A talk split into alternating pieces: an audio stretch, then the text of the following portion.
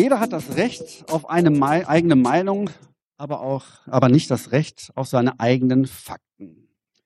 Je weniger Fakten vorhanden sind, desto stärker ist die Meinung. Es geht schon lange nicht mehr um Fakten, sondern nur noch darum, wer Recht hat. Das finde ich erstaunlich unprofessionell. Ohne Daten bist du nur eine weitere Person mit einer Meinung. Und zum Schluss, hört auf die Wissenschaftler, hört auf die Fakten. Mit diesen Zitaten sage ich herzlich willkommen zur KGST Kommunal WG. Meine heutigen temporären MitbewohnerInnen sind Esther von Kutschowski von der Stadt Arnsberg, Heiko Willmann vom Kreis Pinneberg, Diebke Melwig von der Freien und Hansestadt Hamburg und Stefan Ostrau vom Kreis Lippe. Moin in die Runde. Moin. Moin, moin. Hallo. Hallo Marc. So, unser heutiges Thema, wirksam handeln statt nur zu hoffen, Daten nutzen und besser entscheiden. Ein bisschen sperriger Titel. Wir könnten auch sagen, Daten, Fakten, wirksamere Entscheidungen. Heute ist eine ganz besondere Folge unserer KGST Kommunal WG. Wir nehmen die Folge heute hier auf dem KGST Forum live auf und die wird auch hinterher logischerweise ausgestrahlt, damit wir auch alle hinter wissen, dass es auch alle glauben, dass das eine Live-Veranstaltung ist. Vielleicht könnt ihr euch mal ganz kurz ein bisschen bemerkbar machen. Winken reicht nicht aus. Das hört man nicht auf dem Podcast. Vielen lieben Dank. Vielen lieben Dank.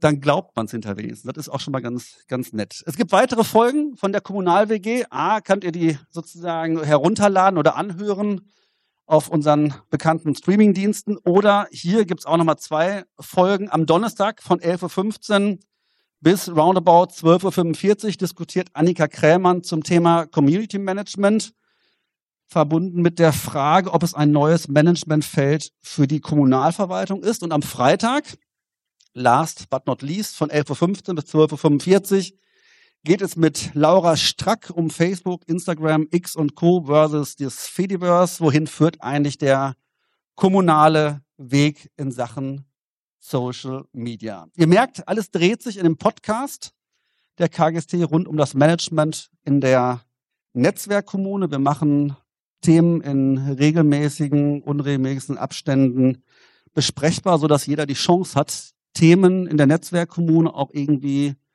zu verstehen und mitzusprechen. In dieser Folge geht es um das Thema evidenzbasiertes Datenmanagement, um Daten, Fakten und wirksame Entscheidungen. Dreieinhalb Abschnitte. Der erste Abschnitt gleich so ein kleines Warm-up mit den Mitbewohnerinnen. Dann gibt es die Diskussion, dann gibt es eine Cooldown und danach endet der Podcast.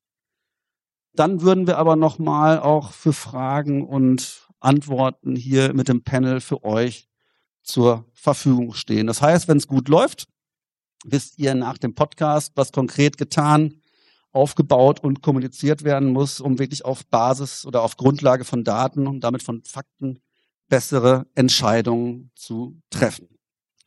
So, jetzt freue ich mich darauf, euch etwas besser kennenzulernen. Ich habe euch im Vorfeld eigentlich nur eine Sache mit auf den Weg gegeben und sagt, bringt mir doch mal oder bringt doch hier den Zuschauern, den Teilnehmern einfach mal so ein Key Fact mit zum Thema Daten, evidenzbasiertes Management. Also jetzt geht mal mal kurze Runde, vielleicht Esther, fangen wir bei dir an gleich. Einfach mal so eine, eine kurze Runde. Wer bin ich tatsächlich? Ne? Wo kommst du her? Was, macht, was machst du? Welches, welchen Key Fact hast du? Und vielleicht nochmal was Spannendes. Was treibt euch eigentlich, in dem Fall in Arnsberg an, euch mit dem Thema evidenzbasiertes Management zu beschäftigen? Ja, ähm, vielen Dank für die Einleitung. Hallo von meiner Seite, auch an die Kolleginnen und Kollegen aus den anderen Städten. Mein Name ist Esther von Kutschkowski. Ich le leite das Dezernat für Bildung, Kultur und Sport in der Stadt Arnsberg.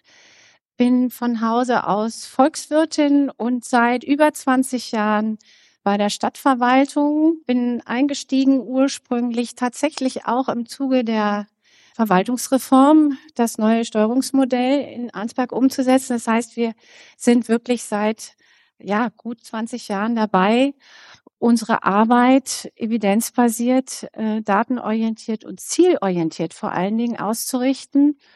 Ich habe zwei Jahre lang im erweiterten Verwaltungsvorstand als CDO der Stadt Arnsberg auch das Projekt, wo Arnsberg mit im Verbund mit weiteren Städten ist, Smart City verantwortet und geleitet und komme insofern aus der zwei Jahres Intensivprojektphase, wo es wirklich fast ausschließlich um Daten ging, nehme das mit in ähm, meinen Bildungs-, Kultur- und Sportbereich, was nicht heißt, dass wir vorher nicht auch mit Daten gearbeitet haben, aber das ist so ein bisschen jetzt sozusagen aus dem Projektmanagement, aus dieser wirklich praxisorientierten Umsetzungsarbeit in die Linie. Das vielleicht für, von meiner Seite zum Hintergrund. Den Fakt soll ich jetzt auch schon erzählen? Den Fakt gerne auch schon Raus okay. damit. Okay, raus damit. Ja, was beschäftigt uns in Arnsberg? Was beschäftigt mich jetzt gerade in meiner Verantwortung? Es geht um Zahlen im Bereich der Bevölkerungsentwicklung und da ganz besonders um die Zahlen bei der Entwicklung der, der Kinder. Wir haben Vorausberechnungen, auf die wir uns berufen haben, die zu Teilen nicht ganz korrekt waren. Das wissen wir ja auch, wenn wir mit Prognosen arbeiten, dass die manchmal falsch ansetzen. Die Zuwanderung mussten wir mit einrechnen und es hat einfach auch eine, sagen wir mal, nicht ganz vollständige Annahme bei den Geburten gegeben. Das müssen wir korrigieren, insofern, als dass wir mit anderen Zahlen gerechnet haben schlicht weniger Kindern. Die gute Nachricht ist also, wir haben mehr Kinder als erwartet. Die müssen in den Kitas, in den Schulen nicht nur mit Räumen versorgt werden. Das Schulministerium hat das Thema auch in Sachen Lehrerversorgung. Aber wir sind ja als Kommune vor allen Dingen für, für Räume zuständig. Das ist ein großes Thema für uns und damit befassen wir uns jetzt also wirklich auf der Grundlage der faktischen Kinderzahlen vor dem Hintergrund, dass wir unsere Annahmen korrigieren mussten und jetzt ziemlich schnell reagieren müssen. Super, vielen lieben Dank. Kommen wir gleich bestimmt nochmal drauf zu sprechen. Ich switch mal so ein bisschen, dass wir so einen kleinen Wechsel haben. Nicht die, die Reihenfolge abgehen. Heiko, dein Fakt und mal ganz kurz, wer du eigentlich bist. Ja, gern. Ja, moin moin. Mein Name ist Heiko Willmann. Äh, ich komme aus dem Kreis Pinneberg sozusagen gleich um die Ecke hier. Und wir kreise um die Stadt Hamburg herum. Wir sprechen gerne nicht vom Speckgürtel, sondern vom Muskelring. Und bin da verantwortlich in der Kreisverwaltung, unter anderem für den Bereich Soziales. Und in diesem Bereich Soziales beschäftigen wir uns logischerweise sehr, sehr intensiv mit dem Thema Sozialplanung. Und ähm, das Thema Sozialplanung wirkt sehr in die politischen Gremien rein. Und wir haben die Situation gehabt, wie sie heute auch in anderen Kommunen festgestellt wird, aber seinerzeit eben auch extrem stark war. Wir haben unglaublich hohe Steigerungen im Bereich insbesondere der Jugendhilfe und auch in anderen Bereichen. Und wir haben uns seinerzeit überlegt, wie können wir damit umgehen? Wie kriegen wir Zahlen und Daten, so aufbereitet im Rahmen der Sozialplanung, dass die Mittel an die richtige Stelle fließen können? Also es geht um Allokation. Es geht wirklich um Steuerung. Es geht nicht nur darum, in irgendeiner Form mit den Daten irgendetwas zu tun, sondern es geht um ganz gezielte Steuerung. Ähm, ich hatte den großen Vorteil, dass ich vorher als Kämmerer in der Kreisverwaltung tätig war und äh, deshalb ein BI angeschafft hatte seinerzeit, äh, ich glaube als einer der ersten Kreise tatsächlich deutschlandweit, wusste sozusagen auch um die Möglichkeiten, die es gibt, äh, um Daten miteinander zu verschneiden und sie auch verständlich zu machen in Form von Dashboards. Und mit dieser Idee bin ich dann tatsächlich äh, an die äh, politischen Gremien gegangen und gesagt, ich möchte gerne mit euch dafür Sorge tragen, dass wir gezieltere Entscheidungen treffen können, dass wir das Geld wirklich dahin bringen, wo es hingehört. Und ich fand hochinteressant, dass ich bei einer Vorstellung in einer Fraktionssitzung einer, einer großen Partei dann einen alteingesessenen Fraktionsvorsitzenden hatte, der sagte, Willmann, nichts für ungut. Wir haben auch ohne Daten bisher ganz gut entscheiden können. Und ganz hinten, ganz hinten saß ein junger Kollege, der rief, wirklich, Hannes?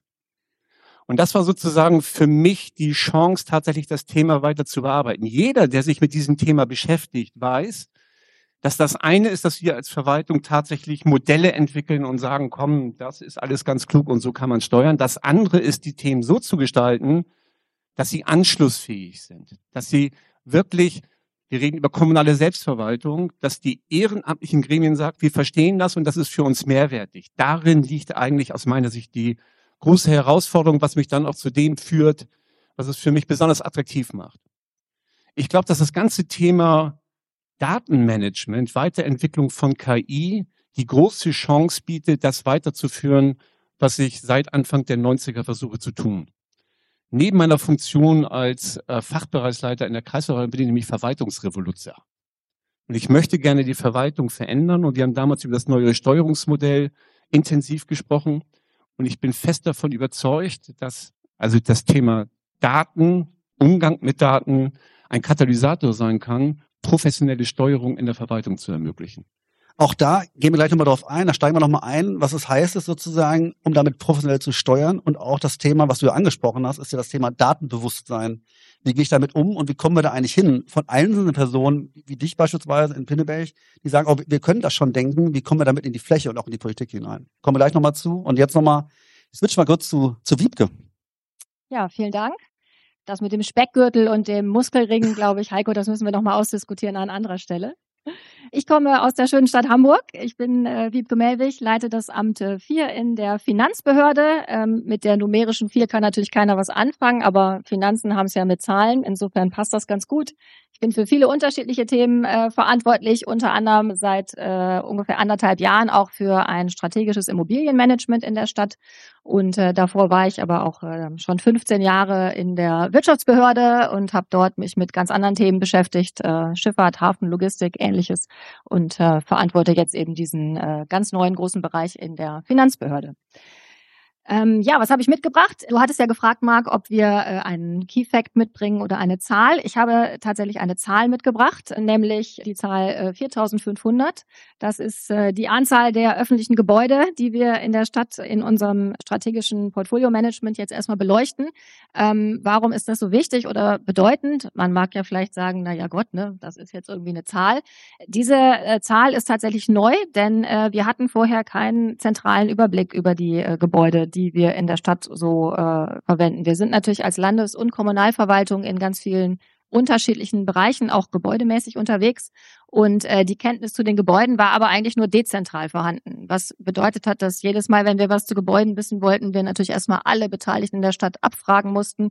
Und ähm, in Anbetracht der Bedeutung, die auch äh, ähm, Gebäude für viele Themen haben, ich sage nur das Thema Klimaschutz, Photovoltaik und ähnliches, erschien uns das eine nicht mehr zeitgemäße Herangehensweise und deswegen ähm, haben wir jetzt einen Immobilienkataster aufgebaut und ähm, genau, damit werden wir zukünftig äh, deutlich verbessert unsere Gebäude steuern können, äh, hoffe ich, gehe ich von aus und die Zahl, wie gesagt, 4500. Vielen lieben Dank, Liebke. Stefan. Ja, vielen Dank, Marc. Guten Tag in die Runde. Mein Name ist Stefan Ostrau, komme vom Kreis Limbe, bin von Haus aus Geodät, beschäftige mich also mit der Vermessung der Erde, äh, alles, was rundum da beziehungsweise auf der Oberfläche ist, wird ja in irgendeiner Form erfasst oder ist schon digital erfasst. Bin äh, darüber hinaus auch noch im Prüfungsgeschäft tätig, äh, seit über 20 Jahren im Bereich der Ausbildung des technischen Referendariats in unserer Fachrichtung. Insofern ist für mich auch besonders interessant die Frage auch der Führung. Wie wird Führung heutzutage in digitalen Zeiten praktiziert? Aber ich denke, das vertiefen wir noch.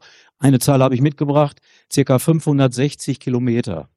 Die Entfernung von hier bis nach München sind Luftlinien, glaube ich, um die 600, also 40 Kilometer weiter, beziehungsweise weniger, ist ungefähr die Strecke, die ein Glasfaserkabel verlegt worden ist bei uns im Kreis. Wir haben uns über sieben Jahre mit der Umsetzung des Breitbandförderprogramms beschäftigt. Von der Sammlung der Zahlen über das Förderverfahren, die Ausschreibung bis hin zu der 4,5 Jahre bedingten Umsetzung im Kreis. Und wir sind noch längst nicht fertig.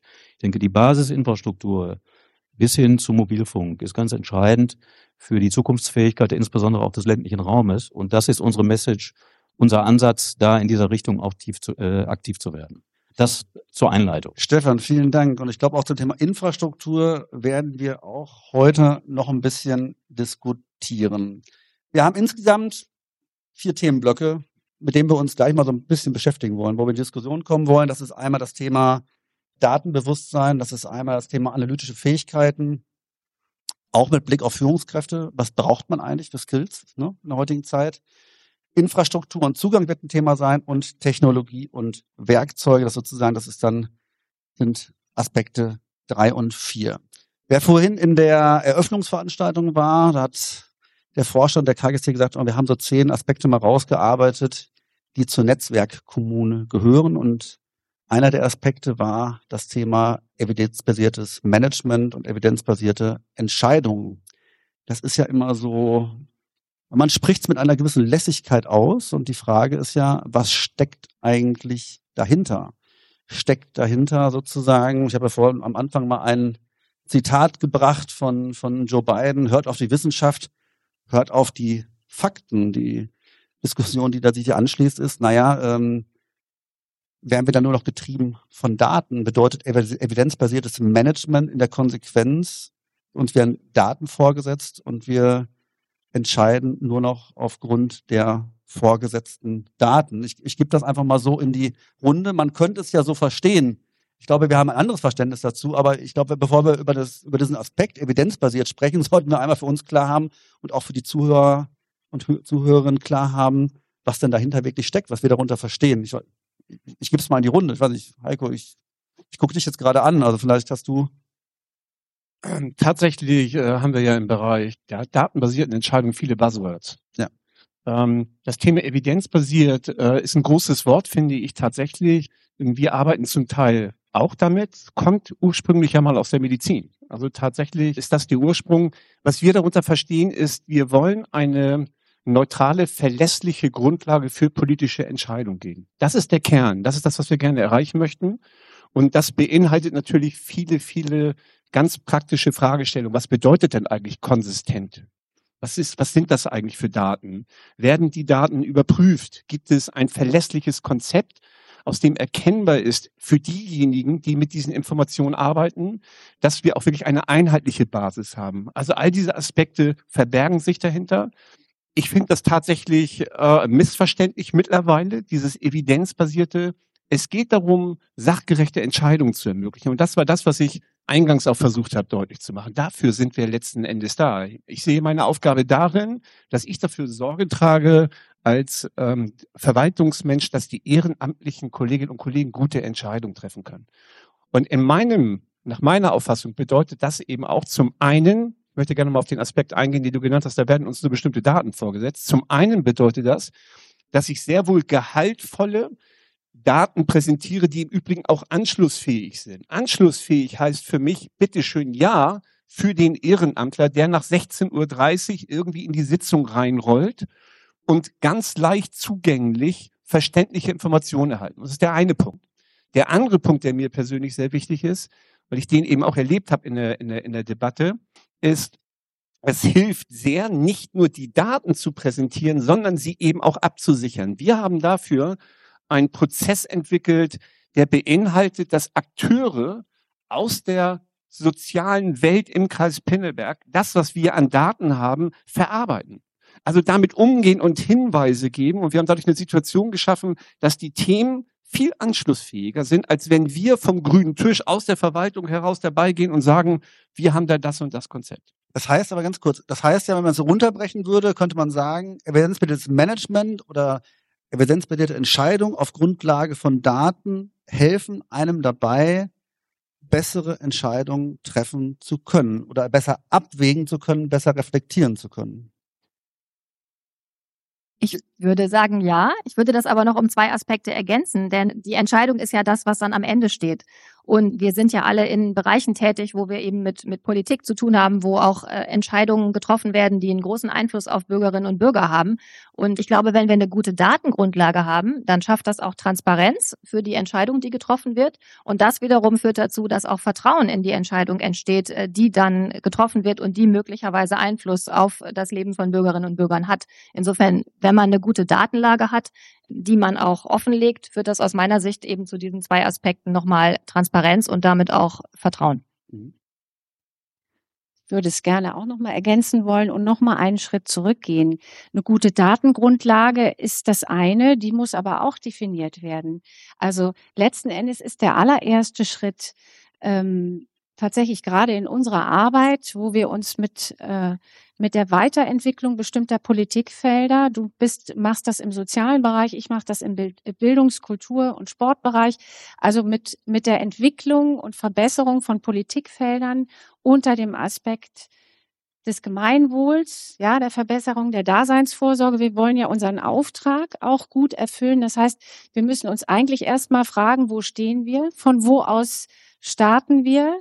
Das, da sind wir wieder beim neuen, neuen Steuerungsmodell. Das ist ja von der Logik immer noch wertig und immer noch richtig, dass wir uns erstmal anschauen, was ist der Iststand. Das heißt, wir, wir erfassen einen gewissen Sachstand, um dann gemeinsam, und da wird es nämlich dann interessant, diese Daten zu begutachten, sie zu deuten und auf der Grundlage dieser Daten dann den Weg zu beschreiben, wo wir hinwollen. Also ich, deswegen ist auch das Abbilden von Daten so wichtig, weil ich nur durch die Visualisierung und die Erklärung Zustände beschreiben kann. Und von diesen Zuständen ausgehend überlege ich dann mit Politik, mit der Zivilgesellschaft, mit dem Ehrenamt, wo wollen wir uns denn hin entwickeln? Und was sind Zustände, die wir um Himmels Willen nicht ertragen wollen, sondern die wir verbessern wollen. Also gerade wenn es um, um Entwicklung im Sozialen geht. Und da ist es eben wirklich wichtig, dass wir auch diese Schrittfolge klar haben. Also uns nützt ja allen ein unkoordinierter Datensee überhaupt nichts, sondern wir müssen die Daten auslesen, wir müssen sie gemeinsam verstehen, auch mit den Laien, die, sagen wir mal, auf den ersten Blick nicht wissen, was heißt dieses Datum, diese Information, wo kommt die auch her? Und der nächste Schritt ist, wie, wie transformieren wir diesen Zustand in einen zukünftigen, in eine Zukunft, in eine wünschenswerte Zukunft und wie kommen wir dahin? Dann kommen wir auch wieder in den Bereich der Datenmessung, also wenn es um Fortschrittsmessungen äh, geht und Ziele. Ich glaube, du hast auch noch gezuckt. Ja, ich habe auch noch gezuckt. Und, und, dann lass uns in die Diskussion mal einstarten, äh, einsteigen, wie man wirklich konkret dahin kommt. Genau. Tatsächlich, ne? Zu deiner Kernfrage, evidenzbasiertes Management. Ich habe ehrlich gesagt erstmal geguckt, woher das kommt. Kommt mehr aus dem wissenschaftlichen Bereich, ja, medizinischen Medizin. Bereich. Da sind wir natürlich nicht unterwegs. Und äh, uns hat irgendwann ein Politiker auch gesagt aus dem Kreistag heraus, wir mögen bitte nicht forschen, wir mögen umsetzen. Also ich denke, es geht um die praxisorientierte Anwendung. Doch oftmals müssen wir äh, ins äh, intransparente arbeiten, weil es gibt keine Blaupausen. Und durch die Förderrahmenbedingungen in Deutschland ist so eine gewisse Konkurrenzhaltung auch eingetreten, was gute Konzepte angeht. Und ich denke, es ist an der Zeit, die Dinge auch mal zu vernetzen, um von den Guten zu lernen, damit wir nicht alles neu bauen müssen. Also ich denke, das ist der Punkt und äh, so weit sind wir ja gar nicht davon entfernt. Wir reden jetzt über Daten. Also ich kann mir kaum einen Bereich vorstellen, unabhängig, ob es der technische ist, der nicht technische Bereich innerhalb der Häuser, der die letzten 20, 30 Jahre nicht mit Daten gearbeitet hat. Möglicherweise mit Akten.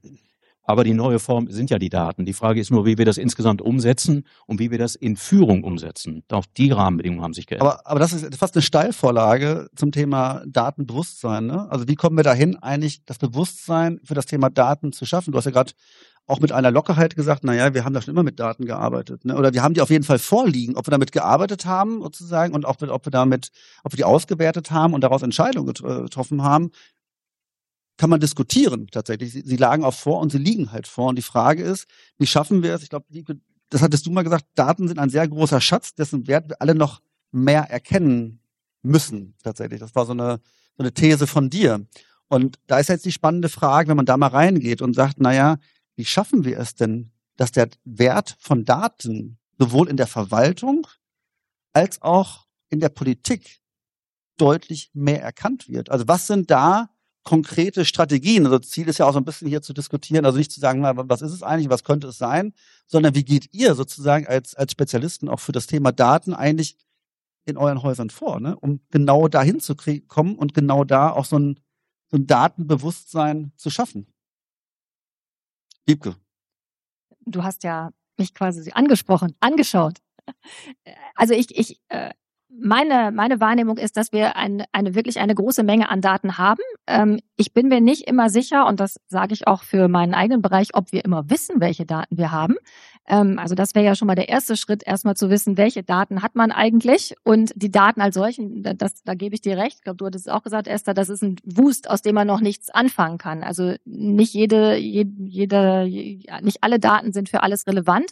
Insofern ähm, sind wir, du hast nach ganz konkreten Beispielen gefragt, wir gehen so vor, dass wir uns jetzt, äh, nachdem wir uns einen Grundüberblick verschafft haben, erstmal überlegen, was sind eigentlich unsere strategischen und unsere operativen Ziele und dann suchen wir uns die Daten, die wir brauchen, um diese Ziele dann erfüllen zu können. Das klingt jetzt ein bisschen abstrakt, aber wenn wir ähm, eben den Anspruch haben, möglichst viel äh, öffentliche Gebäude mit Photovoltaik zu decken, da drauf zu bauen und das zu nutzen, dann müssen wir natürlich erstmal wissen, welche Gebäude haben wir überhaupt. Das haben wir jetzt getan. Der zweite Schritt ist dann, ähm, ne, auf welchen Gebäuden geht das überhaupt? Also welche haben eine hinreichend äh, gut ausgerichtete Dachfläche und sind hinreichend groß und so weiter. Und dann ist ja der nächste Schritt erst die Umsetzung. Und äh, das ist jetzt ein ganz konkretes Beispiel, wie man da sozusagen vorgehen kann. Ähm, vielleicht noch ein Gedanke. Äh, ich, ich glaube, dass wir uns oft noch gar nicht darüber im Klaren sind, welche Potenziale in diesen Daten schlummern und wie man die eben auch zusammenbringen kann, um neue Erkenntnisse zu gewinnen. Also wenn man Geodaten und Genau, und das, sind, das ist ja auch das Thema Datenbewusstsein. Ne? Genau, und genau. wie schafft ihr das sozusagen? Habt, habt ihr das für euch oder hast du für dich da schon eine Strategie, wie man das mehr forciert? Also mein Eindruck ist schon, dass wir auch diese Kompetenz in der Verwaltung vielleicht noch nicht hinreichend haben. Also wir haben äh, wie jede Verwaltung natürlich viele äh, Juristen, Ökonomen, Datenanalysten jetzt eher weniger und auch Menschen, die wissen, wie man das erhebt und wie man das vielleicht auch auswertet. Also da bin ich äh, bei dir auch bei der Frage, was brauchen wir eigentlich für Kompetenzen zukünftig, nicht nur bei den Führungskräften, sondern auch bei den Mitarbeitenden. Und ich glaube, dieses Bewusstsein für Daten und Datenmanagement, das ist in Teilen noch ein bisschen unterausgeprägt. Mhm. Danke euch, danke dir. Es gibt gibt's noch mehr Strategien. Ich gucke gerade mal in die Runde hier bei uns. Also der Kern ist tatsächlich ähm, der Umgang mit, also die, ein Datum für sich ist noch nicht viel wert. Also äh, das ist am Ende ist es ja die Verschneidung, die Verknüpfung von Daten zu einer Information. Und äh, insofern ist wirklich in den Verwaltungen, in den Amtsstuben ist wichtig, erstmal mit der Fragestellung anzufangen wie es schon gesagt wurde. Die Fragestellung, die da heißt, wie schaffen wir es zum Beispiel in fünf Jahren, den Mindeststandard im Bereich der Schulen äh, des Lesens, Schreibens und Rechnens von Kindern, die eben ein, in einem Drittel der Gesamtmessung unter diesem Standard liegen, zu heben auf die Hälfte davon. Ja, also die Fragen, die Ziele zu formulieren und sie dann eben, wie eben schon gesagt wurde, mit Daten abzubilden und auch messbar zu machen. Und dieses, die, dieser Prozess äh, Prozess ist eigentlich der noch wichtigere, was wir, was wir erreichen wollen, wo wir stehen, wie, wie der Weg dahin sein könnte. Und dann ist das Datum ein, ein Instrument, ist ein mhm. Tool. Und die zu organisieren, ist natürlich für sich genommen auch wieder eine große Herausforderung, weil es eben Datenstrukturen, äh, Datenmanagement-Ansätze gab, es braucht Datenmodelle. Auch das will gelernt sein, da sind wir aber dann schon in der Umsetzung. Das, das Grundgerüst muss aber im Prinzip die Strategie sein, also die Zielsetzung und dann der Weg dahin. Und wie schon gesagt wurde, dann das Sammeln von möglichen Daten, um über Kennzahlen abzubilden, mhm. komme ich dahin? Kann ich tatsächlich mein Ziel so erreichen, wie ich es mir vorgenommen habe. Und es gibt auch manche Dinge, die sind möglicherweise nicht so messbar. Das, da sind wir dann auch wieder in der Diskussion um die Qualität und Aussagefähigkeit mhm. von Daten und Informationen. Das, das Ding ist, was wir ja gerade, was ich mal so raushöre, es ist, es ist so ein prozessualer Ablauf, ne? so, so ein bisschen so ein, ich sag mal in Anführungszeichen, so technischer Ablauf. Was aber dahinter steckt, ich greife ich mal den, äh, ich, ich weiß, was anders gemeint ist, ne? aber dass das auch anders ist tatsächlich. Jetzt greife ich mal den, den Spruch von dir, äh, Heike, vorhin auf, äh, naja, wir konnten doch bis jetzt auch ganz gut ohne Daten entscheiden. Oder ich habe von, von hier Eckert von Hirschhausen, jeder hat das Recht, es geht ja in die Richtung, ne? jeder hat das Recht auf seine eigene Meinung, aber nicht auf eigene Fakten tatsächlich. Und sobald ich Fakten habe, ist natürlich immer schwieriger, eine Meinung zu haben, die den Fakten entgegenstehen sozusagen. Und dann habe ich lieber keine Fakten. Von daher ist das Thema ja auch Datenbewusstsein ein absolut emotionales Thema, wenn man ganz ehrlich ist, insbesondere im politischen Raum. Genau. Ähm, also ähm, wenn wir uns angucken, wie gehen wir mit solchen Themen um, na klar, da gibt es die Abläufe und äh, ähm, ich kenne das halt auch für richtig, ne, vorab zu sagen, was wollen wir eigentlich damit erreichen, was ist das Ziel. In der Lebenswirklichkeit erleben wir oft bei solchen anspruchsvollen, ambitionierten Konzepten, dass das scheitert, dass es an der Umsetzung scheitert, weil äh, die Ziele vielleicht nicht allen zugänglich sind, weil sie zu ambitioniert erscheinen. Wenn mich jemand fragt, und du hast das gerade gemacht, Marc, was wäre denn meine Idee? Wie gehe ich vor? Habe ich eine ganz, ganz klare und eindeutige Antwort und die heißt, wie man heute so schön sagt, Nudging, Anreize schaffen und darauf und dabei fokussiere ich auf Politik. Ganz simpel.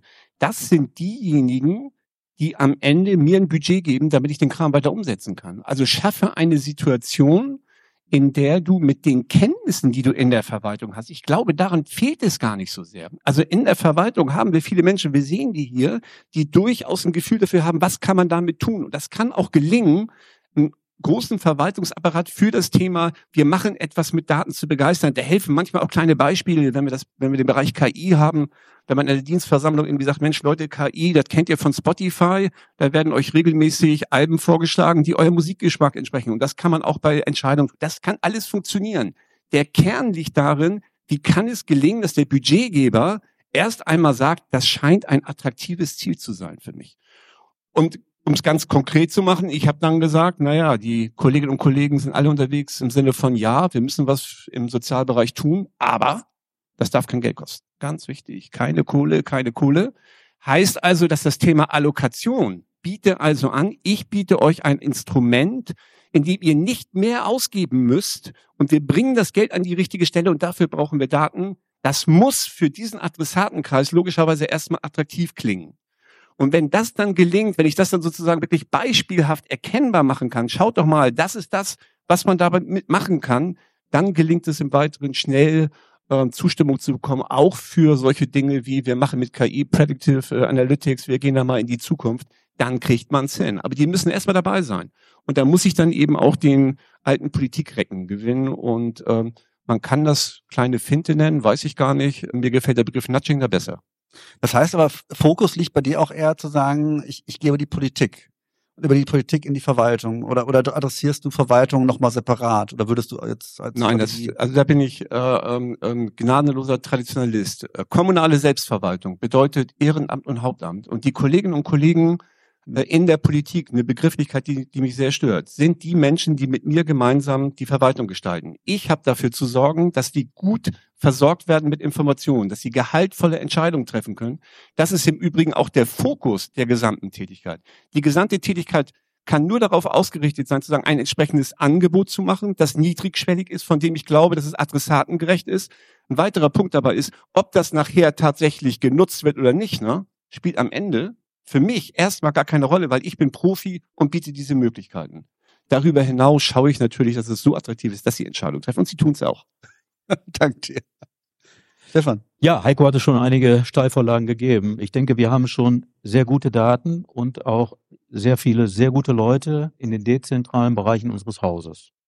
Und äh, ich denke, wir reden über eine Vernetzung in Form der Dateninfrastruktur. Wir reden aber auch noch stärker als bisher über eine Vernetzung der versierten Köpfe innerhalb der Häuser. Ich denke, wir reden über Matrix-Organisationen, über virtuelle Organisationen. Äh, jetzt von der Politik uns die Vorgaben machen zu lassen, äh, wird schwierig, denn wir haben in der Regel immer nur zehn Minuten Zeit, das zu erklären, äh, was wir gemacht haben und die guten Lösungen aufzuzeigen. Ich denke, das ist eine Herausforderung als solches. Aber ich denke, wir müssen ansetzen bei den Akteuren, die da sind und äh, natürlich auch über standardisierte Verfahren nachdenken. Und ich denke, wir müssen die zukünftigen Aufgaben machen. Gerade die Umsetzung des Onlinezugangsgesetzes, die zukommenden, die hinzukommenden Tatsachen im Bereich der Registermodernisierung und der Geodateninfrastruktur werden unsere Häuser in die Situation bringen, dass wir Digitalisierung umsetzen müssen. Der große Wurf ist nicht gelungen. OZG 2.0 kommt. Wir werden gestaffelt rangehen. Wir werden Schwerpunktprozesse umsetzen. Und Prozesse ohne Daten geht nicht. Ich denke, wir müssen alles zusammen betrachten und das kann man nicht von einer zentralen Stelle innerhalb der Häuser machen. Denke, wir müssen uns auch von dem Gedanken lösen, da wird eine Steuerungsunterstützung gemacht mit so und so viel Personen, die das zentral für die Häuser machen. Das wird nicht gelingen. Wir müssen alle in den Prozess mitnehmen. Ist auch eine Sache der Motivation. Ja, Motivation ist, glaube ich, aber da, da sind wir wieder, da schließt sich der Kreis. Tatsächlich, Motivation entsteht durch Anreize und Anreize entsteht, indem ich konkrete Mehrwerte schaffe. Tatsächlich, dass ich, dass ich meinen Job schlichtweg auch besser machen kann. Ein Aspekt, den ich jetzt immer wieder rausgehört habe, war, naja, man braucht eigentlich ein konkretes Ziel und da dementsprechend auch äh, gucken, wie komme ich an die Daten ran. Ne? Das war, glaube ich, das, das hattest du vorhin gesagt. Ich glaube, du hattest auch äh, ähm, einmal angesprochen, naja, lass uns nicht äh, irgendwie wild Daten sehen entstehen lassen das finde ich nochmal spannend, das zu diskutieren, weil eigentlich, was, da, was dem entgegensteht, steht ja einmal auf der einen Seite, sprechen wir über Small Data. Ich habe ein Problem und ich habe Daten, kann das Problem gegebenenfalls mit Daten lösen oder besser analysieren. Der andere Ansatz wäre das Thema Big Data. Ich sammle Daten, ich sage einfach jetzt ohne Sinn und Verstand und gucke hinterher, was kann ich daraus ziehen. Ich sehe im Hintergrund schon, schon, schon das Nicken. Also zwei verschiedene Ansätze tatsächlich. Ne? Ich glaube, beide haben eine Berechtigung Aber tatsächlich, wo stecken, wo stecken die Mehrwerte? Also du, bist ja eher, würde ich jetzt sagen, erster Small Data wäre sozusagen eher, eher der Weg bei dir tatsächlich. Bei Heiko würde ich jetzt sagen, aus der Reaktion, nur um, um, um die Reaktion zu deuten, gerade bei dir, du wärst eher die Fraktion Big Data. Also von daher lass uns da mal einmal drüber sprechen. ich bin Dateneichhörnchen. Du willst, du, du, du willst KI in der Verwaltung durchsetzen. Denn äh, nur wenn ich mit Algorithmen und KI arbeite, brauche ich riesige Daten sehen. Dann brauche ich Daten, Daten und mehr davon. Aber wir als Verwaltung, ich wage die These, wir werden nur bedingt KI einsetzen in unseren Verwaltungsakten. Das, äh, äh das gibt uns schon das äh, Verwaltungsausführungsgesetz vor, mhm. dass wir das menschliche Ermessen, und da sind wir dann wieder bei dem Gehalt von Daten und der äh, Wertorientierung von Daten. Daten für sich genommen sind noch nichts wert. Wir machen den Wert daraus, indem wir sie entsprechend zusammenfügen und führen und Aussagen daraus tätigen oder Absichtserklärungen oder oder. Insofern würde ich, bin ich tatsächlich vom Ansatz her sparsam mit Daten umzugehen im Sinne von Fokussiertheit. Was will ich genau auslesen? Was will ich damit machen? Weil wir keine KI entwickeln werden aber vergeben Wir uns, aber vergeben wir uns nicht Potenziale? Wir haben ja jetzt gesagt, wir haben eine, wir haben ein Problem und wir suchen eine Lösung mit und überlegen uns dann, welche Daten brauche ich eigentlich für die Lösung sozusagen. Hätten wir jetzt einen großen Datensee, also ich Ne, den haben wir sowieso, Marc. Den haben, wir sowieso. den haben wir so oder so. Entstehen da nicht vielleicht Fragestellungen raus auf, auf, auf Probleme, die wir heute noch gar nicht kennen? Ne? Also wir sind ja im Zuge der Digitalisierung von Verwaltung, äh, dem Aufsetzen von DMS-Systemen und so weiter sowieso gehalten. Alles, wir müssen sowieso alles dokumentieren und, und an Daten äh, aufbewahren und auffangen. Nur ist es alles bisher noch sehr unsortiert und in den sogenannten Datensilos zentriert äh, vorgehalten und das Verschneiden, das Vernetzen ist ja das eigentlich Interessante. Und da würde ich immer sagen, das sollte nicht unkoordiniert, sondern es sollte koordiniert und systematisiert passieren. Immer unter der Fragestellung, klar, es wird auch Fragen geben, die wir vielleicht jetzt noch gar nicht kennen. Aber wir werden immer von einer Fragestellung aus die Daten ziehen und nicht umgekehrt von, von, von dem Ansatz, was könnten wir mit den Daten alles Schönes machen. Ich glaube, wir haben eine Riesenarbeit in den ganzen Rathäusern, überhaupt diese Daten zu strukturieren, zu systematisieren, ja. vernünftig abzulegen, zu sichern und eben in entsprechende Akten zu überführen, um, um dann eben Prozesse, wie du es eben gesagt hast, Stefan, im Sinne des OZG zu automatisieren und zu digitalisieren. Das ist aber nochmal eine andere Nummer als ja, ja. das, was wir da hinten mit wirkungsorientierter Steuerung bewirken wollen. Das eine ist, dass wir unsere Prozesse im Haus vernünftig optimieren und automatisieren und das andere ist, Schlüsseldaten rausziehen, um Politikfelder zu bearbeiten. Also ich glaube, es widerspricht sich auch nicht, aber ich, ich habe gesehen, es brennt euch alle was unter den, unter den Nägeln tatsächlich. Ich glaube, systematisch vorzugehen und über Big Data oder Small Data zu sprechen, wird sich gar nicht so sehr ausschließen. Ne? Ich weiß nicht, Wiebke, Stefan, Heiko dann. Vielleicht nur ein Gedanke dazu. Das ist auch in der Tat das, was ich glaube. Es ist kein Entweder-Oder. Also ich, du hast es ja auch gesagt, Esther, wir haben ganz viele Daten und wir haben, glaube ich, auch eben, habe ich ja vorhin schon gesagt, mehr Daten, als wir vielleicht wissen, dass wir haben. Aber die Kunst besteht ja darin, aus diesen Daten was zu machen und darauf dann eine evidenzbasierte Entscheidung zu begründen. Und das wird äh, möglicherweise durch eine KI ähm, unterstützt, würde ich mal sagen. Aber ich bin da bei dir als Juristin sowieso. Ne? Das Ermessens, äh, den Ermessensspielraum muss man immer noch selbst ausüben. Aber es ist aus meiner Sicht kein Widerspruch. Also wenn man seine Zielstellung formuliert hat, in welchem Bereich auch immer, dann guckt man eben, was hat man an, an Daten, an denen man erstmal ablesen kann, wie will man es eigentlich machen oder welche, welche verfügbaren Informationen hat man und eben natürlich auch Kennzahlen, wie macht man das, was man getan hat, hinterher messbar. Und gleichzeitig gibt es, glaube ich, aber einen großen Raum von Daten, den wir vielleicht noch gar nicht kennen und der auch gegebenenfalls erst in der Zukunft relevant wird, wenn wir Herausforderungen haben, die wir jetzt noch gar nicht kennen. Danke.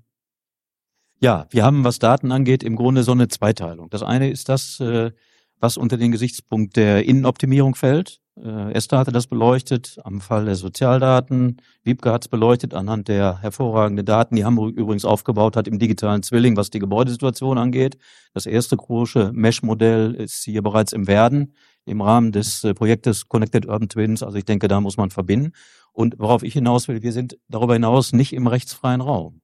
Wir haben im Grunde genommen Rahmenbedingungen. Wir sind hier an prominenter Stelle in Hamburg. Hamburg hatte das erste Transparenzgesetz Deutschlands, wo also vieles ins Netz gestellt worden ist, mit der Folge, dass auch Open Data geprägt worden ist. Wir haben von der EU die sogenannten High-Value Datasets, äh, die veröffentlicht werden müssen. Und ich denke, Open Data wird äh, auch in vielen Ländern, die im Moment noch sehr stark einnummerorientiert sind, demnächst auch ein Muss werden. Wir werden flächendeckend Daten bekommen. Die Frage ist nur, bis zu welcher Tiefe. Esther, du hast den Ansatz gebracht, wir werden nicht alles nach außen publizieren. Linienzuführung im Bereich der Infrastrukturen werden wir nicht veröffentlichen aus entsprechenden Sicherheitsaspekten heraus. Wir werden keine kleinräumigen Sozialdaten ab einer bestimmten Tiefe veröffentlichen. Das ist unser Job nach innen, unsere Prozesse zu optimieren und nach außen so viel bereitzustellen, dass sich im Bereich der Wirtschaft möglicherweise neue Geschäftsmodelle ergeben. Und ich denke, diese beiden Zweige, Außendigitalisierung, Außendatenmanagement und die nach innen gerichtete Verwaltungsoptimierung. Das sind die beiden Aufgaben, die uns insbesondere als Verantwortliche die nächsten Jahre beschäftigen werden. Ja, ich wollte eigentlich einsteigen mit womöglich setze ich da einen kleinen Kontrapunkt, aber nach den Ausführungen vielleicht auch nicht. äh, wer weiß das. Also ich bin tatsächlich auf der Ecke zu sagen, wir als Kommune, und zwar in genau der Funktion, die du eben gerade genannt hast, sollten ein großes Interesse daran haben, möglichst viele Daten zu sammeln. Das ist der eine Punkt, weil ich fest davon überzeugt bin, dass die gesamte Open Data Bewegung und die Open Data Ausrichtung geprägt werden wird durch uns.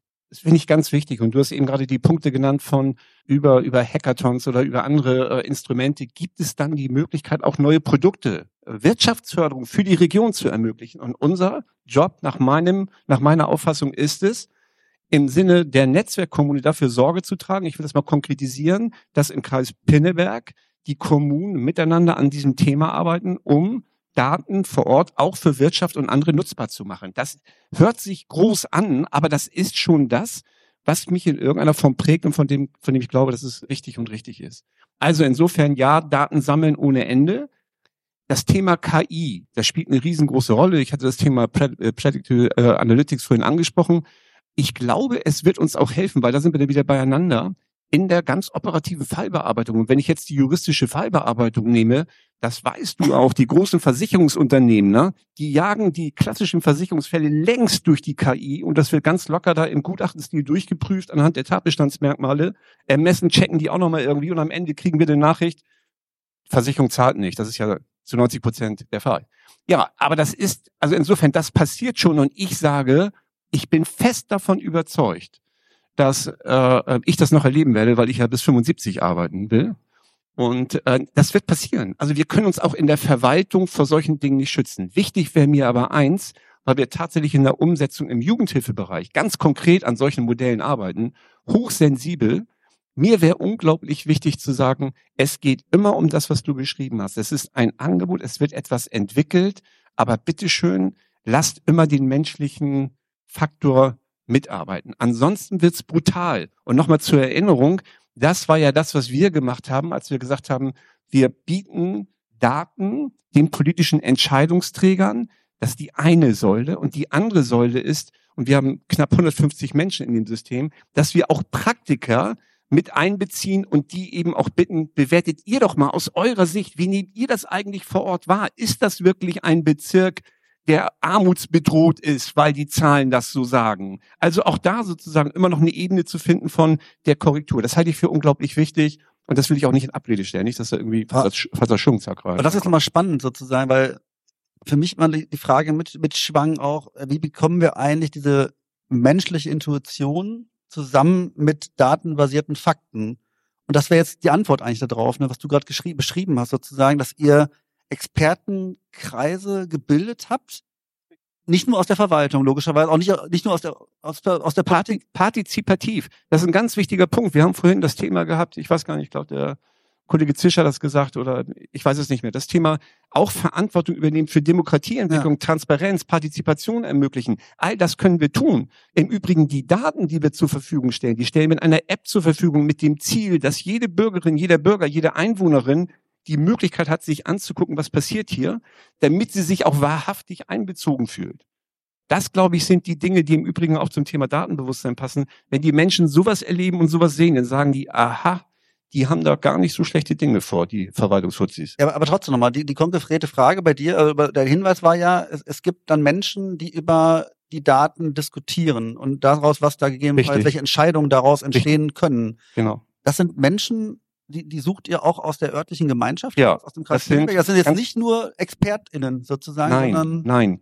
Das sind, ähm, wenn wir über das Thema Inklusion reden, natürlich Vertreter der, der Behinderten zum Beispiel. Wir haben soziale Träger dabei. Wir haben Vertreter der Kommunen dabei.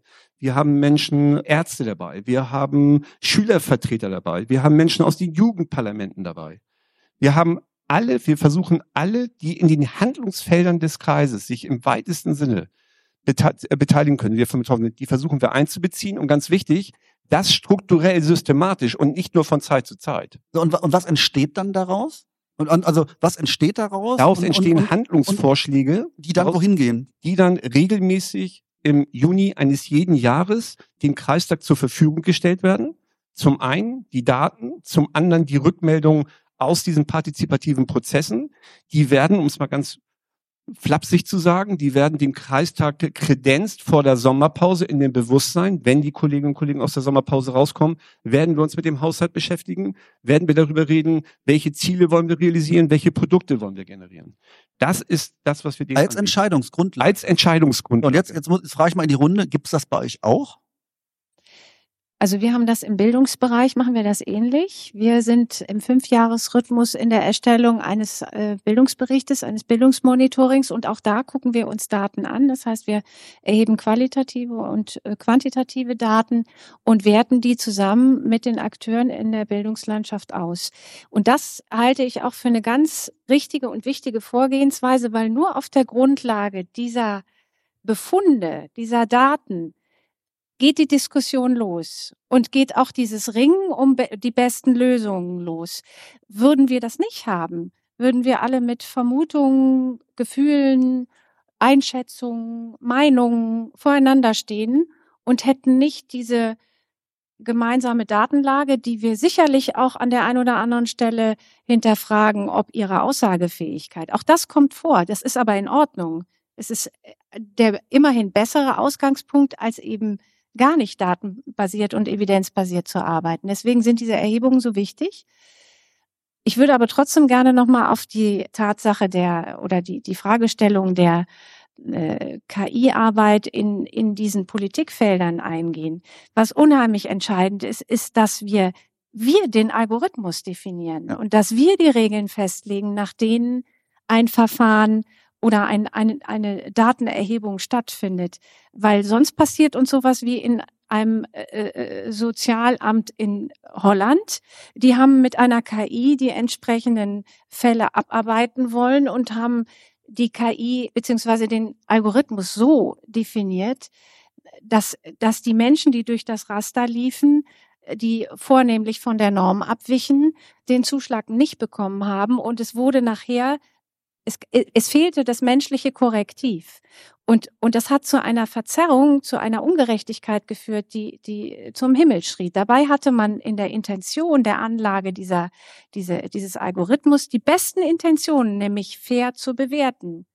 Und, äh, und da sind wir eben bei diesem Thema, was mir so wichtig ist, bei diesem ganzen Dat dieser ganzen Datendiskussion. Wenn wir dass, wenn wir sozusagen unser Hirn und unsere moralische Bewertung abgeben an ein System, was das irgendwie für uns löst, dann sind wir verloren. Und gerade in den Bereichen, wo es um, um, um Kultur, um Bildung, um Soziales geht, gerne als Assistenzsystem, aber immer mit dem Korrektiv, wir geben die Regeln vor und die diskutieren wir auch, demokratisch im besten Fall mit der Politik. Und wir werten nachher aus und die letzte Entscheidung liegt beim Menschen. Mhm. Stefan. Ja, wir sind bei Regeln, wir sind bei Partizipation. Zwei Beispiele. Ich denke, wir, uns wird es nicht gelingen, im Rahmen der politischen Prozesse, ob das die Stadträte sind, die Gemeinderäte oder auch die Kreisräte, dieses Thema Digitalisierung und Daten zu positionieren. Wir müssen immer über die Sache kommen. Insofern ist natürlich da die Frage, wie fangen wir Druck ab, wie lassen wir uns aber die guten Impulse der Politik geben, denn es sind sehr viele Politiker dabei, die im Hauptberuf ganz anders orientiert sind und auch sehr stark datenaffin sind. Wir beispielsweise haben eine Arbeitsgruppe Digitalisierung eingerichtet, außerhalb der ganzen parlamentarischen Reihenfolge, um hier dann auch die sehr technikaffinen Politiker, übrigens dann aber auch bitte parteiübergreifend, zusammenzuholen, um uns auch ein bisschen aufzustellen im Hinblick auf das, A, was wir machen und B, natürlich uns sagen zu lassen, wo man hin möchte. Denn gerade das OZG hat schon so ein bisschen für Verunsicherung gesorgt. Alle Prozesse zeitgleich, umzusetzen, klappt nicht. Was den, die Partizipation nach außen angeht, ein Beispiel, gerade im ländlichen Bereich ist die Frage, wie stellt es sich mit landwirtschaftlichen Wegen dar? Die sind oftmals verwaist und können der Natur zurückgegeben werden. Landwirtschaftliche Wegekonzepte werden aufgesetzt und da werden in vielen Kreisen in der Bundesrepublik teilweise schon digitale Tools angeboten, wo also aus der Bevölkerung heraus, aus den Gruppen heraus, die Landwirtschaftsverbände direkt schon angegeben werden kann, wo sind Wege möglicherweise hinfällig, wo sind sie doch wichtig für den Ausbau des Radverkehrsnetzes. Diese Dinge, die müssen wir aufnehmen. Wir können für uns als Kommunen nicht in Anspruch nehmen, dass wir die Königswege selbst erfinden und dann irgendwann aus der Deckung kommen und uns wundern, dass wir auf einmal Widerstände bekommen. Ich denke, wir müssen die neuen Technologien auch nutzen, um mehr Partizipation zu erzeugen. Hat am Anfang natürlich ein bisschen mehr Diskussionsaufwand zur Folge, aber ich denke, in der Sache, und wir reden auch über Verschnellerung der Genehmigungsverfahren in Deutschland, kommen wir dann aber weiter und schneller zum Zuge. Heiko. Ja, ähm, ich würde das gerne nochmal aufgreifen, weil mir das genauso wichtig ist wie dir. Das finde ich super, super wichtig, super wichtig. Und ich will auch gerne sagen, wie, wie, kann ich, wie kann ich da ganz konkret mit umgehen? Wir, wir, wir leben in einer regelbasierten Organisationsumwelt. Das ist nun mal so. Also es werden Beschlüsse gefasst, es gibt Satzungen, es gibt Verordnungen, es gibt allerlei, allerlei Regelungen, es gibt den Haushaltsplan. Und äh, aus dem Grunde halte ich es für unfassbar wichtig und das habe ich eben auch gemacht, und das wäre auch wirklich ein, eine klare Empfehlung, wenn ich solche Konzepte entwickle, wie das, was wir ja offenbar machen, dann halte ich es für unglaublich wichtig, dass der Prozess nicht nur klar und eindeutig konzeptionell beschrieben ist, sondern bitteschön auch beschlossen wird. Eben auch der politischen Debatte zugeführt wird im Sinne von, wir wollen so und so arbeiten. Das, was ich jetzt hier so ein bisschen aus dem Handgelenk erzähle, das muss für jeden Politiker, für jeden ehrenamtliche, ehrenamtlichen Menschen nachvollziehbar sein. Das ist das eine. Und im Hinblick auf das Thema Daten, wo kommen die Daten her, brauchen wir ein Datenkonzept. Und auch das lasse ich beschließen. Ich rede mit den Politikern drüber. Ich sage denen all das, was, da, äh, was dahinter steckt. Wo kommen die Daten her? Was verschneiden wir miteinander, um diese Transparenz irgendwie hinzubekommen?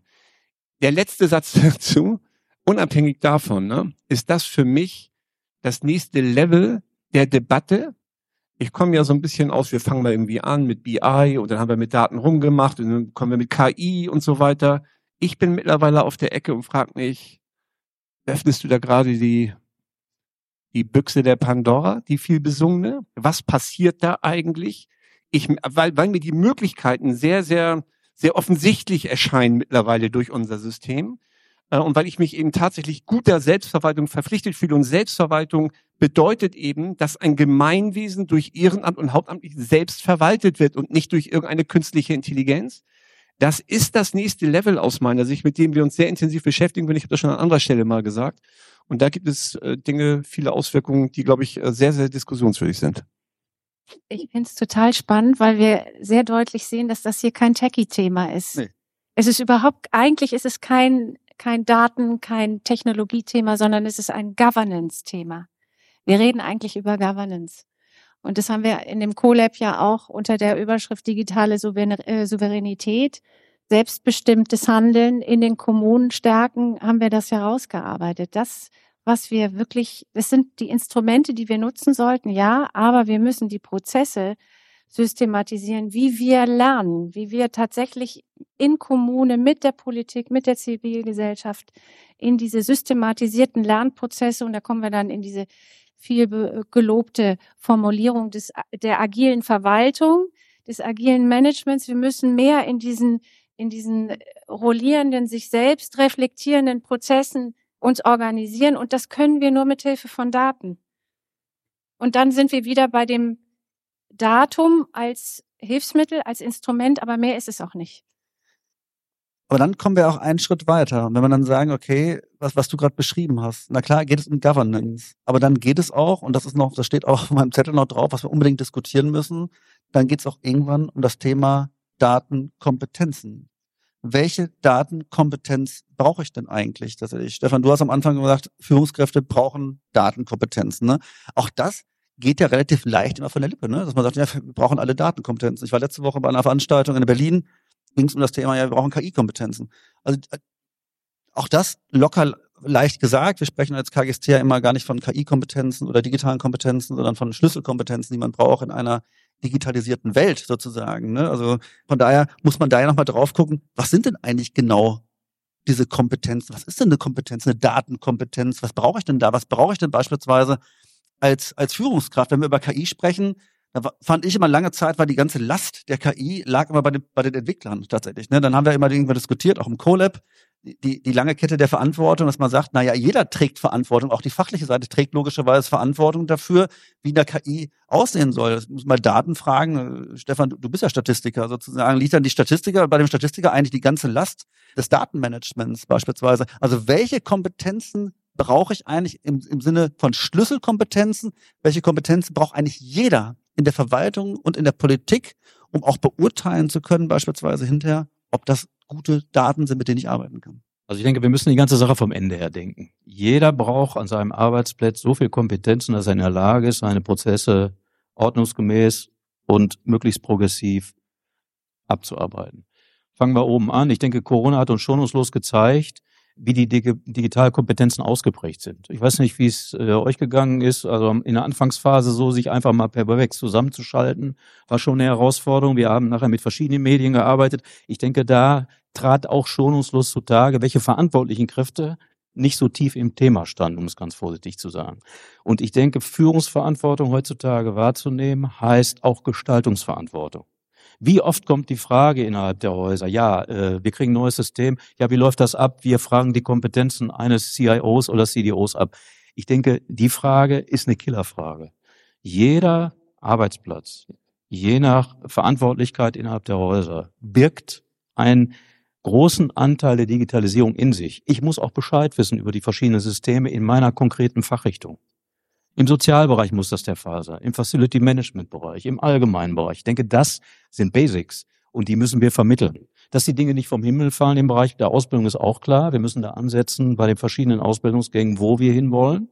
Aber ich denke, Digitalkompetenzen müssen auch vorgegeben werden. Die KGST lebt hier sehr gut vor, wie man sich auch digital aufstellen kann. Ich weiß noch, das Haus hieß irgendwann anders, irgendwann wurde es umgetauft, Verwaltungsmanagement, wir sind jetzt bei agilen Strukturen und ich denke, wir müssen in der Lage sein, diese Ökosysteme innerhalb der Häuser, rein führungstechnisch, auch irgendwie abzudecken. Drittel ist im Homeoffice, Drittel ist irgendwo, Drittel ist direkt am Arbeitsplatz. Auch da müssen wir Managementmethoden aufsetzen, über Digitalisierungs- und Datenmöglichkeiten, aber auch die Prozesse zu verschnellern und auch zu optimieren ich gucke trotzdem nochmal in die Runde. Was für Kompetenzen, was, was sind die wirklichen Schlüsselkompetenzen, die wir brauchen tatsächlich? Und äh, wo wir sagen, es ist egal, auf welcher Ebene der Verwaltung, ist auch egal, ob es Politik ist, etc.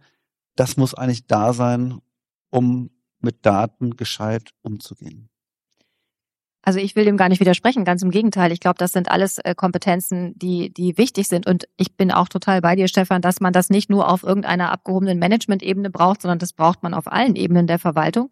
Ich würde das gerne noch um zwei Punkte ergänzen. Und zwar äh, glaube ich, dass wir ähm, auch noch mehr kreative Menschen in der Verwaltung benötigen, also Menschen, die, die so ein bisschen visionär und kreativ sind, die, die auch erkennen können, welche Potenziale vielleicht irgendwo sind oder was man aus einer äh, aus einer, einem Datensee, wie du ihn vorhin genannt hast, was man da vielleicht einfach daraus erkennen kann. Und das ist so ein bisschen der eine Punkt. Also wenn ich so mein Team betrachte, dann haben wir da ein paar kreative Leute. Es gibt aber auch Teams, in denen ich vorher mal gearbeitet habe, wo ich sagen würde, boah, wir waren alle starke Analytiker, aber kreativ weiß ich jetzt nicht so. Ich glaube, das brauchen wir für die Zukunft weil wir ja eben noch gar nicht wissen, welche Herausforderungen da lauern und äh, um denen gut begegnen zu können, äh, brauchen wir, glaube ich, in der Verwaltung tatsächlich auch ein Stück Kreativität. Und ähm, äh, der zweite Punkt ist, da, da habe ich auch mit Führungskolleginnen und Kollegen schon öfter mal drüber gesprochen. Ich frage mich manchmal auch bei mir selbst, ob mir auch ein bisschen technisches Verständnis in Teilen fehlt. Also da werden mir dann irgendwie Vorschläge unterbreitet und ich muss zugeben, dass ich die in der Technik nicht durchschaue. Und entweder ich vertraue dann meinen Kolleginnen und Kollegen und sage, das klingt irgendwie vernünftig, das äh, versuchen wir jetzt mal. Aber ich, ich hatte schon gelegentlich mal die Situation, dass es irgendwie hieß, lass uns doch mal ein bisschen kreativer nachdenken, wie dann auch so eine App-Lösung oder sowas aussehen kann. Und da, da muss ich für mich selbst sagen, technisch durchschaue ich das nicht. Und ich glaube, das trifft auf viele Führungskräfte zu. Äh, und dann ist man natürlich erstmal ein bisschen unsicher. Ne? Und wie man dieses Problem löst oder dieses Thema löst, ich rede da, wie ihr seht, ganz offen drüber, aber da können aber das, nicht alle so offen drüber sprechen. Aber das wäre eine spannende Frage, weil ich da auch die Frage irgendwann stelle, naja, funktional musst du es beschreiben können. Und ich würde die These aufstellen, wir müssen auch nicht alles technologisch durchdringen, aber da lass mich auch gerne anders belehren. Ich würde nochmal genau unterscheiden wollen zwischen dem, was Stefan gesagt hat. Das ist für mich Anwendungskompetenz. Das ist also wirklich eine neue Technik bedienen können. Und das andere ist tatsächlich, wie gehe ich mit Daten um und wie lese ich Daten? Das ist, da gehen wir in den Bereich der Grundfertigkeiten der Data Analysts, ja? Also was, wie kann ich die Qualität, die, die Haltbarkeit von Daten erkennen, also Grundlagen in der Statistik. Das ist, das sind Kompetenzen, die wir in Zeiten der Digitalisierung des Datenzeitalters auf allen Ebenen brauchen nicht nur auf der Führungsebene, auch auf der, auf der Sachbearbeiterebene, würde ich behaupten, weil es sind die Grundlagen dafür auch, ehrlich gesagt, als Konsument da draußen im Netz so ein bisschen bewusster und, und sensibler damit umzugehen, was ich, was ich aus den Informationen, die ich hunderttausendfach gefüttert bekomme, wie auslese. Also auch die Frage nach der, nach der Datenquelle nach der Qualität einer Datenquelle. Das, das sind alles Sachen, ich glaube, das ist so in den Grundlagen der Verwaltungskompetenzen nicht angelegt. Da brauchen wir, da brauchen wir einen Kompetenzaufbau. Und das ist, das ist nochmal was anderes als wie bediene ich eine Videokonferenz? Weil äh, das ist auch nicht zu unter, unterschätzen, weil es uns alle immer wieder in die Lage versetzt, unsicher zu sein oder nicht in die Lage versetzt eben, sondern erstmal mit dieser, mit diesem Unwissen auch umzugehen, in diese lernende Haltung zu gehen, wie, wie fuchse ich mich da rein, wie bringe ich mir das bei oder äh, wie hole ich mir das über ein Tutorial jetzt selber. Ich meine, inzwischen kann man das ja alles wirklich auch im Netz sich angucken, wenn es um Anwendungstechnologien geht. Aber das, was du eigentlich wissen wolltest, ist, wie, wie schaffen wir es, kompetente Datenmanager zu werden? Das ist nochmal eine andere Nummer.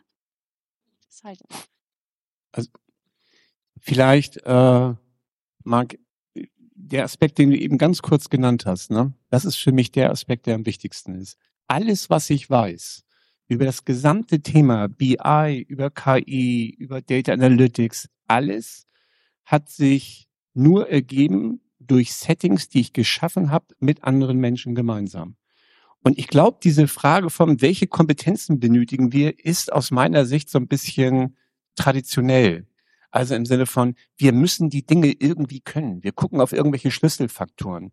Ich glaube, der Schlüsselfaktor ist, wir müssen Menschen zusammenbringen, die davon was verstehen. Der Data Science, den es an jeder Ecke mittlerweile gibt, kostet zwar viel Geld, aber es gibt sie eben.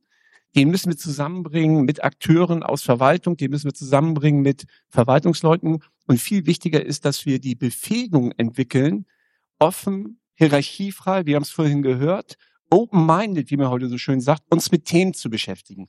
Dann wird's funktionieren. Es ist doch irrsinnig zu glauben, dass jetzt jeder Bürgermeister, jeder Dezernent oder jeder Sachbearbeiter irgendwie ein Datenbewusstsein hat und sich hinsetzt morgens erstmal sagt, was kann man mit diesen Daten alles machen? Das ist aus meiner Sicht TINF, sondern es kann nur darum gehen, Situationen zu schaffen, in denen wir uns in einem geeigneten Format inspirierend, aktiv mit den Themen beschäftigen. Und diese Kompetenz zu entwickeln, und zwar nicht nur die Kompetenz, sondern auch Methoden zu beherrschen, mhm. ist weitaus wichtiger, weil wir haben vorhin ganz kurzen äh, Schlenker gemacht in die Juristerei als der Gutachtenstil oder als sonstige Dinge, die uns nämlich beigebracht werden oder wie ich Organisationsgutachten mache. Solche Fähigkeiten zu entwickeln, ist im Jahre 2023 viel wichtiger. Vielleicht nur ganz kurz dazu. Also mein, mein Punkt war jetzt nicht, dass jeder hier der, der, der Techniker werden muss, sondern eher, dass man aber doch ein gewisses ähm, Grundverständnis, glaube ich, dafür braucht, welche, welche Potenziale und welche Möglichkeiten da drin liegen. Und ähm, je, je abgefahrener das wird, was da entwickelt wird, und das ist ja so, also ich meine, es gibt ja, kennt ihr alle diese, diese, äh, diese, diesen Zeitstrahl ne, vom, vom ersten iPhone bis heute. Ne, was hat sich in der kurzen Zeit eigentlich alles entwickelt? Und wenn wir das exponentiell weiterdenken, dann wird es ja einfach die technische Innovation äh, in einem rasanten Tempo zunehmen. Das können wir, glaube ich, gar nicht mehr alles durchdringen und immer nachvollziehen. Und trotzdem sind wir damit konfrontiert und brauchen ja irgendwie Antworten, wie wir damit umgehen. Ja, ich denke, das äh, sind schon sehr wesentliche Punkte, die genannt worden sind. Aber im Grunde geht es uns ja darum, was braucht man? Darum zu eruieren, was brauchen wir für die Verwaltung und auch für die politischen Prozesse. Also ich denke, jetzt die reinen Daten zu haben, ist eins. Darüber zu Bescheid zu wissen, ist das andere. Kleine Anekdote am Rande. Als die Open Data Bewegung losging, und einige große Stadtstaaten alles ins Netz gestellt haben, was zur Verfügung stand, im Rahmen des Datenschutzes natürlich. Da kam dann die Frage von Seiten der Wirtschaft, ja, das sind jetzt die Daten, wer breitet die denn auf? Und das ist der Grundgedanke, den auch äh, viele gehegt haben. Die Aufbereitung der Daten, das Matching, die normbasierte Weiterverarbeitung ist Sache der Wirtschaft. Und ich denke, wir, und jetzt kommen wir wieder zu dem Aspekt innerhalb der Häuser, müssen in der Lage sein zu überlegen, was brauchen wir für die politischen Prozesse, für die Bürgerprozesse an aufbereiteten Daten, Veredelung. Und ich denke, so viel Wissen muss sein. Ja. Ich brauche nicht um die kleinste Anwendung des grafischen Informationssystems Bescheid wissen. Aber ich muss wissen, welche Systeme gibt es am Markt, welche Veredelungsaspekte gibt es und wie kann ich möglichst mit ein, zwei, drei Factsheets das rüberbringen, was läuft. Wir haben eine Zeit demografisch bedingt viele Grundschulen geschlossen. Jetzt kommt der entgegengesetzte Effekt. Wir sind wieder dabei, angesichts der steigenden Einwohnerzahlen was zu machen. Diese Aspekte, diese, dieses Datenhandling, der Aufbereitung taufrischer Daten im Hinblick auf zukünftige Prozesse, da müssen wir in der Lage sein, die zu werten und auch analysieren zu können, was für den politischen Prozess was bringt. Ja. Und da geht so ein bisschen auch das Datenkompetenz und das, was wir am Anfang gesprochen haben, das, das, das Datenmindset bisschen, bisschen ineinander rein. Ne? Das geht, das geht zusammen sozusagen, weil das eine ist ja dann wirklich zu überlegen, naja, was, was gibt's eigentlich am Markt und wie kann ich wie, wie kann ich Daten verschneiden? Da brauche ich noch nicht mal auf die technologische Ebene runterzugehen, sondern wie sind die Wirkmechanismen von Daten, aber auch, das fängt schon im Kleinen an, meiner Ansicht nach, wirklich mal zu überlegen, naja, welche Daten aus meinem Bereich könnte jemand anderes gebrauchen, um bessere Entscheidungen zu treffen oder bessere oder äh, bessere Prozesse zu, zu, zu generieren. Selbst das würde ich sagen, ist ein Minimal, ein Minimalanspruch an einen, ähm, an den Kompetenzen, die ich brauche, um mit Daten umzugehen. Von daher ein weites, ein weites Feld. Aber ähm, die andere Frage ist natürlich, was brauchen wir und ähm, wie, komm, wie kommen wir dahin? Und ähm, ein Aspekt, den ich mir nochmal aufgeschrieben habe, um, um ihn zu diskutieren, wäre, naja, brauchen wir nicht mehr Experimentierräume sozusagen, um auch mit Daten umzugehen. Da sind wir jetzt im Bereich der Infrastrukturen, im Bereich der soziokulturellen Infrastrukturen, da sind wir mal die, die technische Infrastruktur ein bisschen weg, dass wir auch klar, wir brauchen Datenplattformen etc. Aber um in dieses, dieses Mindset mit Daten wirklich Mehrwerte schaffen zu können, ich glaube, Heike, du hattest es vorhin gesagt, einmal müssen wir natürlich auch irgendwie, müssen wir schon experimentieren damit und man muss irgendwie auch schauen und erleben, was aus Daten entstehen kann tatsächlich. Und es gibt an, an, an vielen Orten in Deutschland mittlerweile äh, irgendwelche Gremien oder, oder Innovationslabore, jetzt komme ich auf euren Namen nicht mehr, Ideenwerkstätten in, äh, in, in, in Hamburg tatsächlich. Sind das nicht auch dann wirklich solche Orte, um, ich sage in Anführungsstrichen, spielerisch tatsächlich auch mal mit Daten umzugehen und dann auch immer mehr und jeden, immer einen Schritt mehr wirklich in das Datendenken hineinzukommen? Das, das glaube ich ganz bestimmt. Aber auch da, Butter bei die Fische. Was heißt denn das? Wenn ich einen Experimentierspielraum haben möchte, ja. der wirklich wirkungsvoll ist, dann kostet das Geld. Ja, klar. Das heißt, ich muss den Budgetgeber gewinnen dafür, dass er sagt, ich, ich kann nachvollziehen, dass das mehrwertig sein kann. Das ist keine Spielerei. Das ist wirklich etwas, was produktiv ist, was am Ende Ergebnisse bringt. Und das wiederum kann nur gelingen. Jetzt bin ich wieder beim Thema Nudging. Wenn ich vorher deutlich gemacht habe, guck mal, das sind die Mehrwerte, die sich ergeben können. Dann glaube ich sehr wohl, dass solche Experimentierspielräume auch budgetiert werden können. Also da bin ich ziemlich sicher, dass Politik dann sagt, wir sind bereit dafür Geld zu geben, möchten natürlich auch gern sehen, dass dabei was rauskommt. Das kann funktionieren. Ich glaube, ohne diese Experimentierspielräume werden wir im Bereich von Datenmanagement keinen Schritt weiterkommen. Das wird nicht funktionieren. Wir brauchen die. Das ist eine zwingende Voraussetzung. Habt ihr die euch? Naja, wir haben es sozusagen für uns organisiert, um es mal vorsichtig zu Ja, sagen. okay. Wir haben keinen expliziten Experimentierspielraum. Die gesamte Ausrichtung geht aber dahin zu sagen, schaut mal, wir können damit jetzt was machen. Und ich bin fest davon überzeugt, wenn ich in die nächste Haushaltsberatung gehe und sage, guck mal, das und das sind die Ergebnisse und wir wollen das erweitern und wir überschreiten das mit Experimentierspielraum, dann gucken mich nicht die Leute an und sagen, das ist ja alles Bullshit, ganz furchtbar, sondern wird darüber diskutiert. Ob ich die Kohle kriege, ist dahingestellt, aber es wird darüber diskutiert. Ist da. Also ich glaube, ich kriege sie. Also ein expliziter Experimentierraum sind ja, ist ja unter anderem das Förderprogramm Smart Cities. Ja. Also wirklich zu sagen, wir geben euch, liebe Kommunen, jetzt mal entsprechende Budgets zur Verfügung. Ihr dürft etwas entwickeln, etwas aufbauen, was ihr testen sollt. Und wenn es denn äh, einen Mehrwert für die Bevölkerung bringt oder für die, für die äh, kommunalen Verwaltungen, dann kann man es skalieren. So. Das ist insofern von der Anlage gut, wenn es äh, ein bisschen weniger bürokratisch und kompliziert aufgesetzt wäre. Um ehrlich zu sein, für mich gehört zum Experimentierraum auch eine Gestaltungsfreiheit in den Feldern, die man da definiert und nicht schon eine klare Vorgabe, ihr dürft nur da und da und da experimentieren. Aber sei es drum, es ist erstmal gut angedacht, sozusagen als Akzelerationsprogramm, um das Thema Digitalisierung und Arbeiten mit Daten in die Fläche, in die Kommunen zu bringen. Ich glaube, es ist wahnsinnig wichtig, dass wir wirklich uns vergegenwärtigen, dass wir, dass wir die, die Programme, die wir entwickeln mit den Menschen zusammen, dass wir da uns, äh, ja, das, was ich vorhin gesagt hatte, dass wir uns wirklich fragen, was wollen wir denn hier eigentlich ausprobieren? Ja, was bringt es denn dem, dem Kunden oder dem Bürger, der Bürgerin? Äh, Was, was wir nicht machen dürfen, ist, dass wir um, um des Experimentierens und Spielens willen Dinge austesten, die aber dem Bürger nichts nutzen.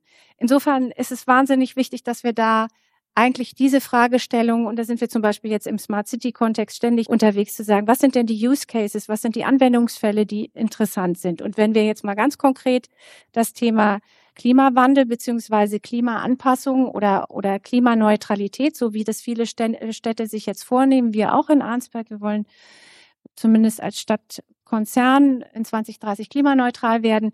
Da haben wir uns Ziele gesetzt und wir brauchen, was du eben angesprochen hattest, wir brauchen äh, Tools, wir brauchen Instrumente, wir brauchen Experimentierfeldern, in denen wir zeigen können, wenn wir in 2030 dahin kommen wollen, was müssen wir denn auf dem Weg machen? Und das müssen wir auch sichtbar machen und abbilden. Und da ist ein gutes, gutes Instrument zum Beispiel dieses sogenannte vielbeschworene Dashboard, wo ich eben wirklich auch die Wirkung meiner Handlung, auch als Bürgerin, als Bürger, in, in Form von Grafiken, von, von Diagrammen abbilden kann. Aber das muss eigentlich das darf nicht nur ein Abbild sein von möglichen Zukünften, sondern das muss im besten Fall interaktiv aufgebaut sein.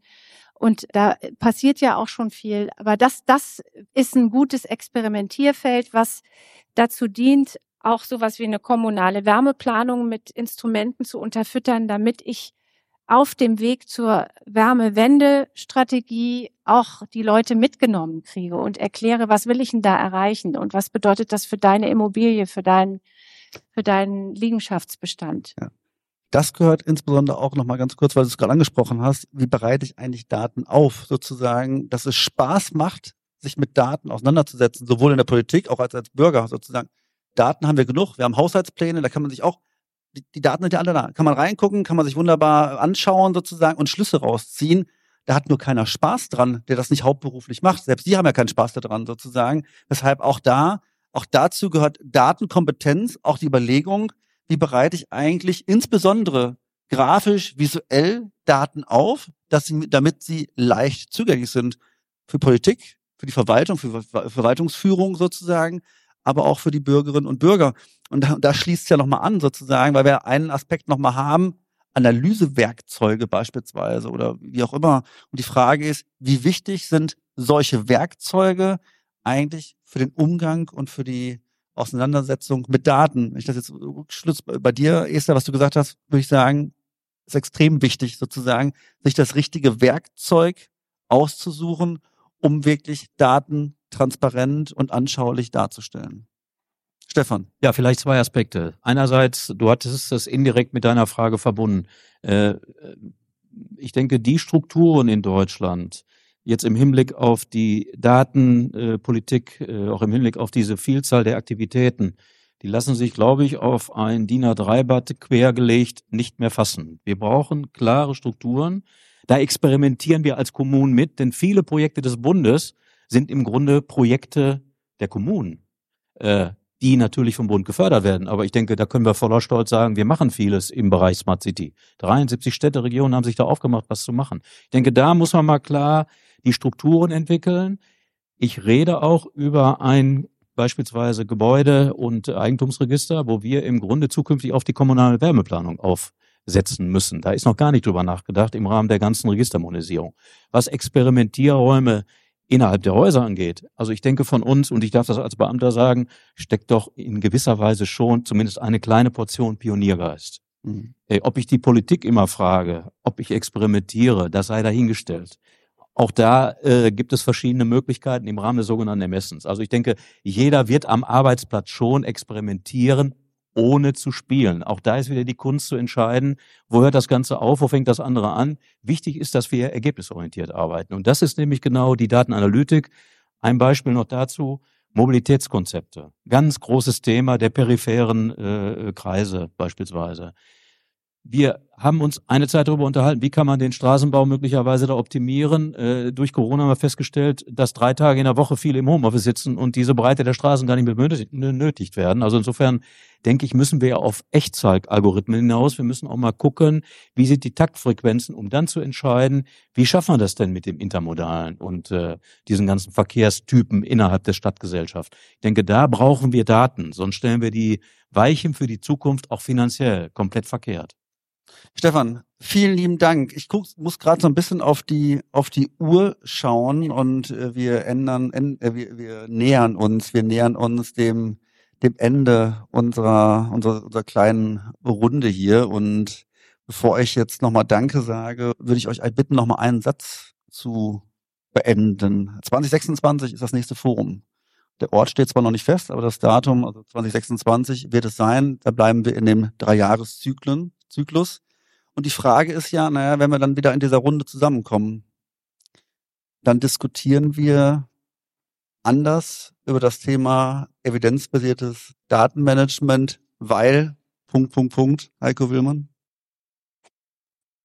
Ich die erste Anwendung im Bereich Predictive Analytics hier vorstellen darf. Sehr schön. Stefan. Weil bis dahin viele Ergebnisse aus dem Smart City Projekt und dem CAT-Projekt kommen und wir auch Geomöglichkeiten, digitale Zwillinge einsetzen können, um Datenanalytik auch schaufenstermäßig darzustellen. Liebke. Weil wir dann auch eine gute ähm, ähm, Kompetenz haben, also eine, eine, eine innere Kompetenz, mit den Daten vernünftig umzugehen. Also wir haben ja schon festgestellt, dass wir ganz viele Daten haben, aber wir noch nicht so richtig wissen, wie wir sie gut verschneiden. Also wir haben dann auch einen moralischen Kompass, wie wir die Daten gut verschneiden. Esther. Ich würde mir wünschen, dass wir auf dem nächsten KGST-Forum mit unseren Partnern, den Bürgern und den Politikerinnen und Politikern hier wären und gemeinsam darüber sprechen, wie es uns die Technik und die Datenaufbereitung leichter gemacht hat, gut gemeinsam in die Zukunft zu steuern. Vielen Dank euch vieren für die Runde. Es hat mir sehr viel Spaß gemacht wir haben, also vielleicht nochmal das, das Fazit, das, das, das, Haupt, das Hauptfazit ist ja, es ist kein Technologiethema an sich, sondern wir müssen uns insbesondere um das Thema der Governance, mit dem Thema der Governance auseinandersetzen. Das werden wir auch tun. Hier in der Runde haben wir es getan. Im Nachfolgenden werden wir es auch in unterschiedlichen Projekten der KGST miteinander wieder verbinden. Und an der Stelle jetzt euch, an euch vier nochmal ganz, ganz lieben Dank, dass ihr nach Hamburg gekommen seid, dass ihr mit mir hier diskutiert habt und freue mich noch auf zwei weitere wundervolle Tage hier auf dem KGST-Forum. Vielen lieben Dank. Vielen Dank für die Diskussion. Ja, vielen Dank, Marc. Thank you.